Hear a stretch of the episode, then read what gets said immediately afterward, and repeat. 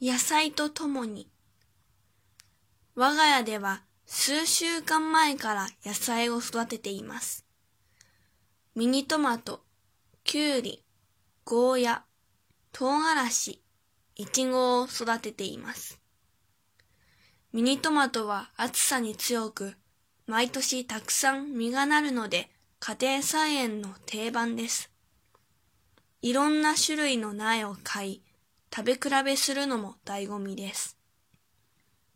また、摘み取った脇芽でさえ土に刺すとすくすく育つほど生命力が強いです。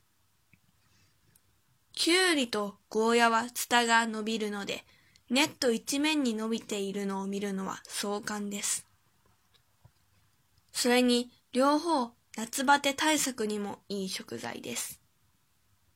意外ですが、黄色い熟したゴーヤの赤い種も美味しいです。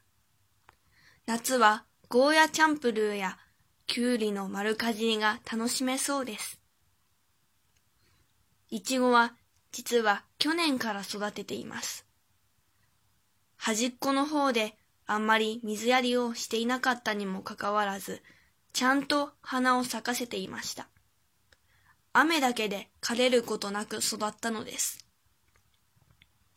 そこで4株を2株ずつ分けて育てたところ、太陽の光を浴びてより元気になりました。夏はまだまだこれからです。マスクのせいで例年よりもムシムシすると思いますが、野菜とともにコロナに負けず頑張っていきたいと思います。